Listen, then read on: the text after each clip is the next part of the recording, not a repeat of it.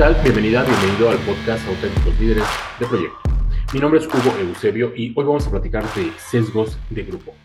Las personas en nuestros equipos de trabajo son lo más importante y a su vez lo más complejo de entender. El mantener un equipo que trabaje bajo las mismas reglas, generando un resultado homogéneo, es muy complicado y en empresas pequeñas a medianas casi imposible. Seguramente te has preguntado, ¿por qué en empresas grandes la gente trabaja diferente?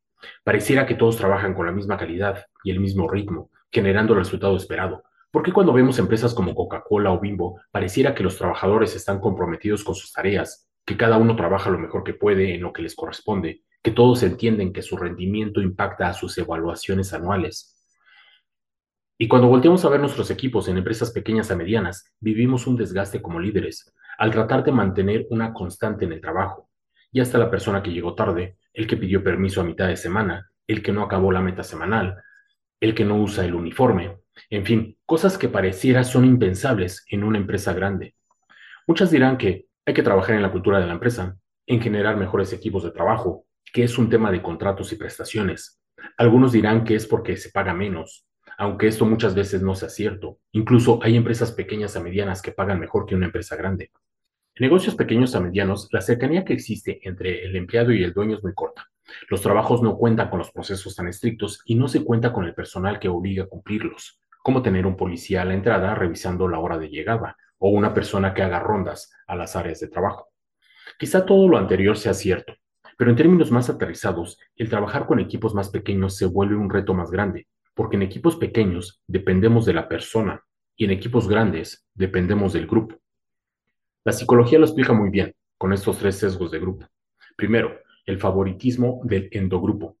Favorecemos a las personas que están en nuestro grupo en lugar de las que están fuera. Si estás en contacto diario con una persona y debes tomar una decisión directa que lo afecte, lo harás a su favor.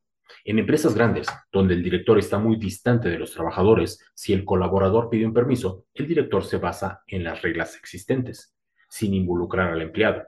En cambio, en una empresa pequeña, si el colaborador pide un permiso, el responsable basará su respuesta para favorecer a la persona, porque es parte de su grupo. Segundo, pensamiento de grupo. En empresas grandes hay muchas personas que siguen las mismas reglas, lo que motiva que el colaborador siga esas mismas reglas sin ponerlas en duda. Si es necesario usar un uniforme, y todos lo hacen, yo por qué no. Pero en empresas pequeñas esto cambia. Y al ser muy pocas personas, ¿por qué seguir una regla que no le encuentro sentido y solo lo hago yo? Tercero, cascada de disponibilidad. La creencia colectiva es más aceptable cuando una idea se repite en el discurso público. El grupo hace que una norma o regla se vuelva aceptada y se presiona a que se realice. A diferencia de un trabajador en un grupo pequeño, donde no existe una creencia colectiva y pareciera que las reglas solo le afectan a él. Pero así como los sesgos afectan a los grupos, también nosotros como líderes de equipo en empresas pequeñas a medianas tenemos un sesgo que nos afecta y este es el de homogeneidad exogrupal.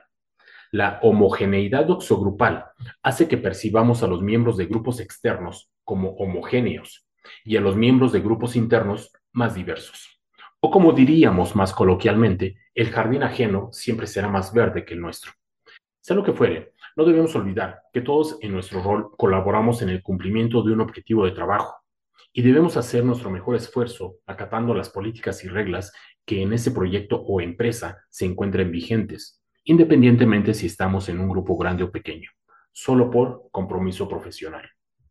Por hoy es todo, gracias por escucharme, cuídate mucho y recuerda que este podcast es para toda persona que no se dedica a liderar proyectos como actividad primaria, pero que entiende la importancia de adquirir habilidades de liderazgo y gestión de proyectos independientemente del negocio, profesión u oficio en el que te encuentres. Si eres estudiante, aprender habilidades de liderazgo y gestión de proyectos te ayudará a tener un mejor perfil profesional independientemente de tu especialidad. Visita formatalento.com donde encontrarás capacitación que puedes tomar en línea y podrás agendar una reunión conmigo para platicar de tus proyectos o negocios. Si lo que quieres es auditoría o acompañamiento en cualquiera de tus proyectos, visita proyectos.org. También visita muarse.mx para tus proyectos de mantenimiento y remodelación. Nos escuchamos el próximo episodio. Somos Proyector y hacemos proyectos.